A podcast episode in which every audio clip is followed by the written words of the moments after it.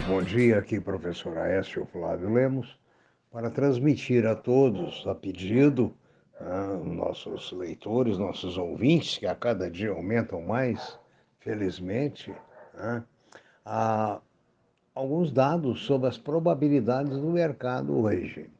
Eu quero lembrar que as previsões são como o olhar que você tem para as nuvens. Você olha, está num formato, você abaixa os olhos e volta a olhar, é outro formato. Ou seja, o mercado é dinâmico, inconstante, é, mutável e sofre influências econômicas, políticas e assim sucessivamente, mesmo ah, quando investidores grandes entram no mercado para subir ou para baixar um, um papel ou mais de um papel.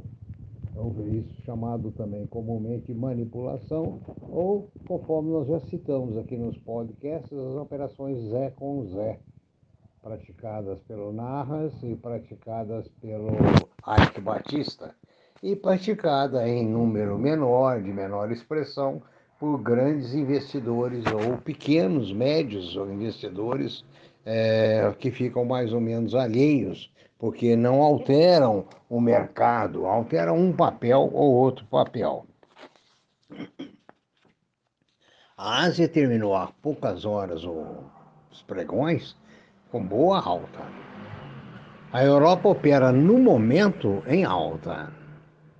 A previsão para os Estados Unidos também é de alta, principalmente puxado pelo índice Russell, que é as uh, que mede as microcaps, ou seja, as ações de pouco valor.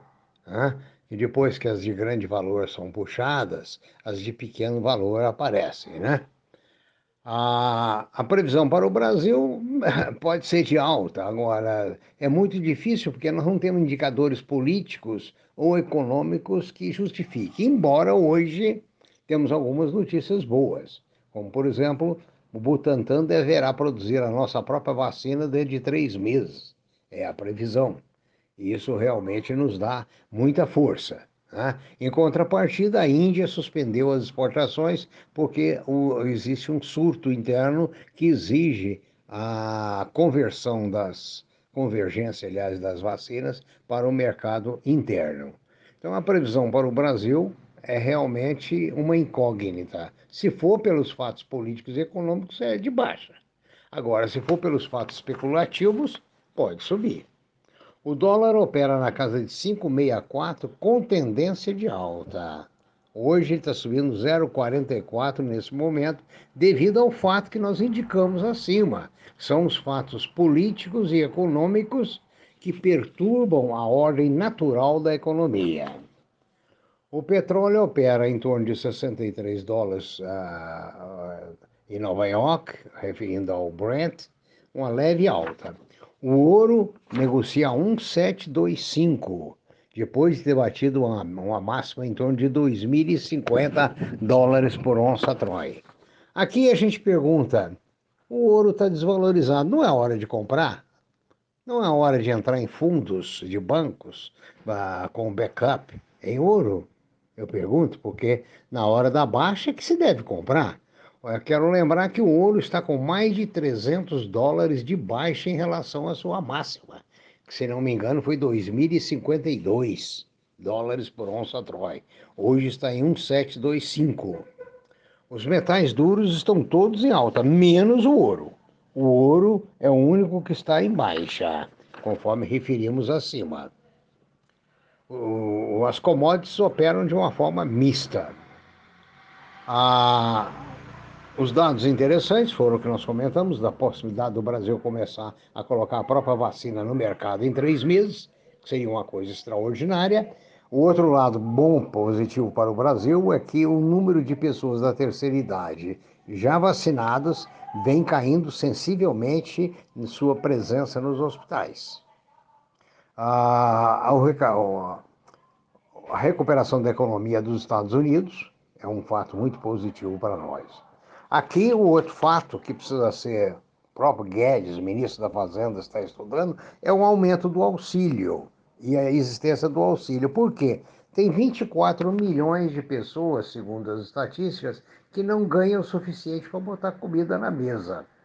além de ser injusto, errado, errôneo, anticristão, é também uma bola de fogo que pode explodir na liderança de qualquer um idiota, conforme nós já tivemos idiotas destruindo pesquisas, ah, destruindo fazendas, destruindo uma série de coisas. Ou seja, homens que nada constroem e tudo destroem.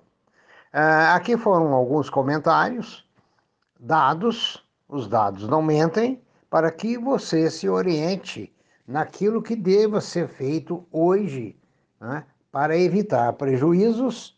E, mais uma vez, eu digo algo: vamos tentar ter lucros modestos, investindo naquelas empresas que têm tradição.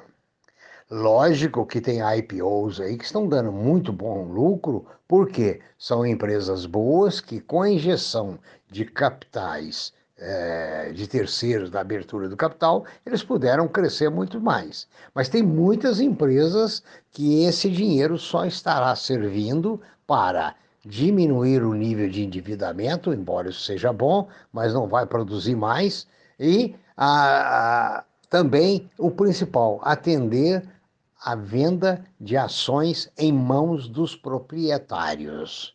Ou seja, no IPO que o papel suba bastante, os proprietários são os primeiros a desovar. E, logicamente, a passada a euforia, o papel cai e os proprietários recompram suas posições a preço bem menor. Abra os olhos, no sentido de ter lucros modestos, procure a tradição, tenha um bom dia. E outra coisa, antes do, do final, bom dia. Já tem muita empresa duvidando da atitude dos bitcoins. Já tem muitas empresas de bitcoin indo down the drain, ou seja, indo para o lixo. Tenha muito cuidado. Bom dia, até mais.